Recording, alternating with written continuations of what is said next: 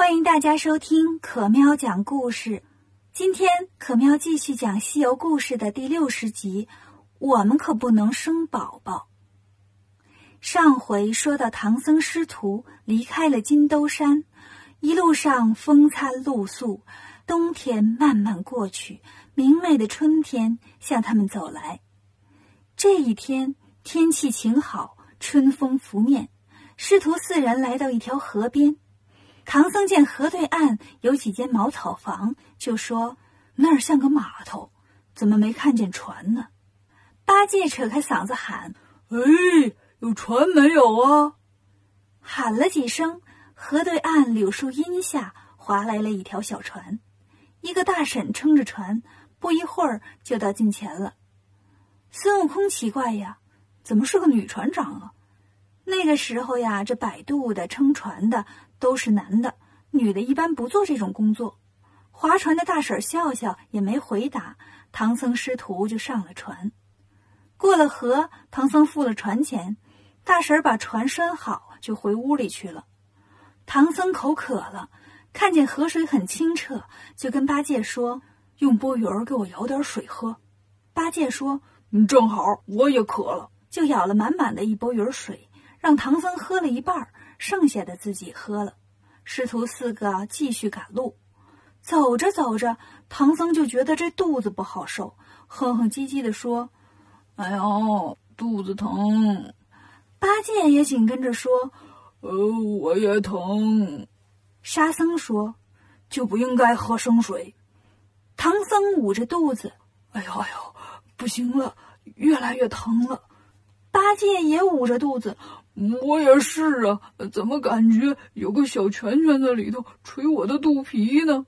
说话，两个人的肚子都变大了。孙悟空见路边正好有个小酒馆，就说：“师傅，我去那边给你们要点热水喝。”说完走过来，看见一个老婆婆坐在门口。悟空说：“老婆婆，我们是过路的和尚，刚才我师傅口渴，喝了点河水。嗯，可能河水不太干净，他现在肚子疼。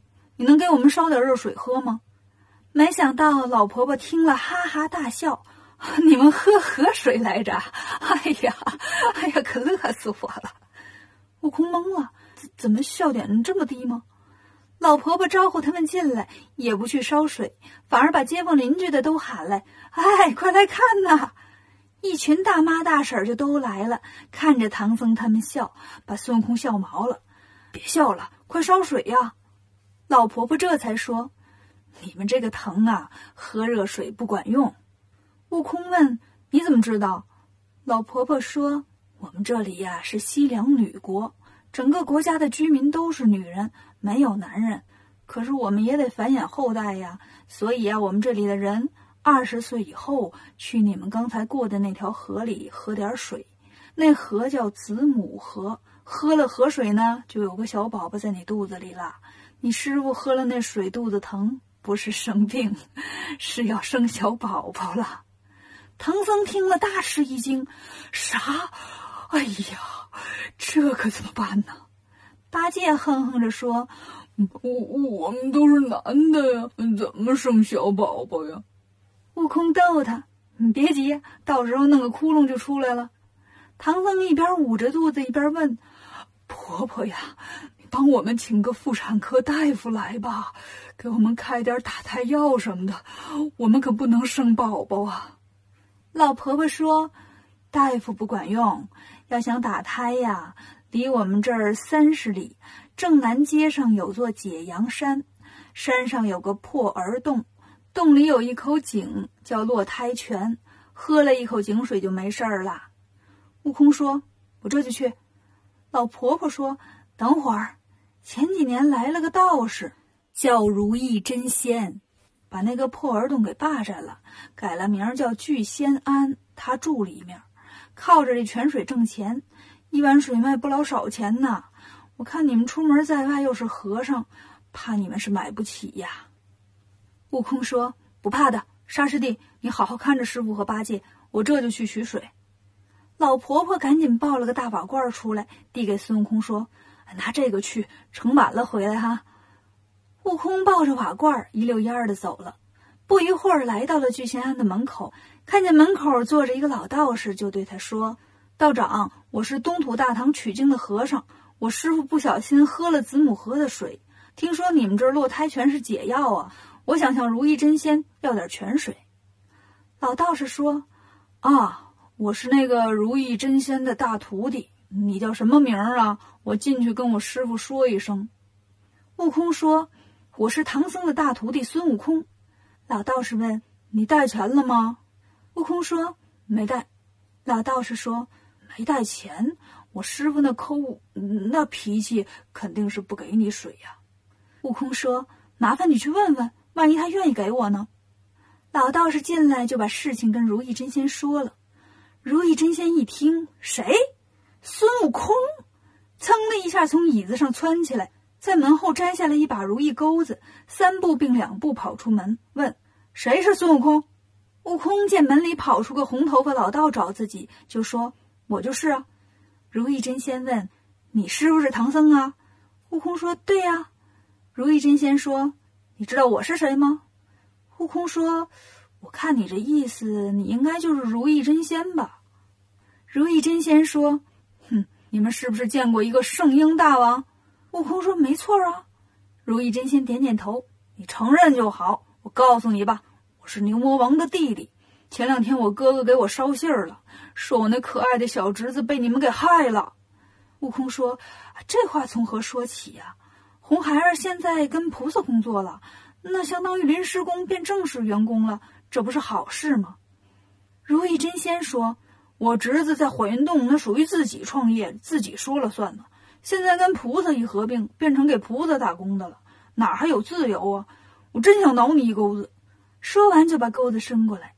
悟空拿出金箍棒挡住钩子，说：“你先别挠我，咱们先打点水。”如意真仙说：“你打得过我再说水的事儿，打不过我呀，今天我就要为我那侄子报仇。”悟空看说不明白，就跟他打起来，打了十多个回合，如意真仙打不动了，扭头就跑回门里。孙悟空跟进来。看见院里啊，真有一口井，就找了个桶，放进井里去打水。如意真仙呢，看见他打水，就跑过来用钩子勾他的腿，把孙悟空勾了一个跟头。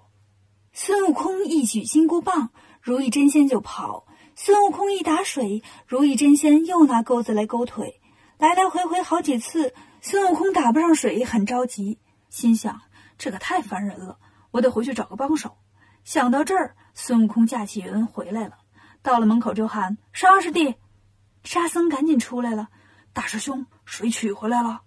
悟空说：“事情进行不太顺利，把取水的经过一说，让沙僧跟着他一起去。”他们来到聚仙庵门口，孙悟空对沙僧说：“我进去缠住那个如意真仙，你趁着这个机会去打水，打完赶紧回去。”悟空一敲门，看门的老道士赶紧进去说：“师傅，孙悟空又来了。”如意真仙举着钩子又出来了，这回呀，他想起正事来了。泼猴，你要来干什么呀？悟空说：“我来取水呀。”如意真仙说：“这水是我们家的，你带钱了吗？五百块钱一碗，你跟我不对付，你得花五千。”悟空说：“你羞不羞啊？这泉本来是公共设施，你霸占了不说，还拿它挣钱，你真是见钱眼开。”如意真仙看他不给钱，更不让他打水了。两人一动手，沙僧赶紧跑进来，来到井边，看门的老道士把两个胳膊一伸：“你是谁呀？不让过！”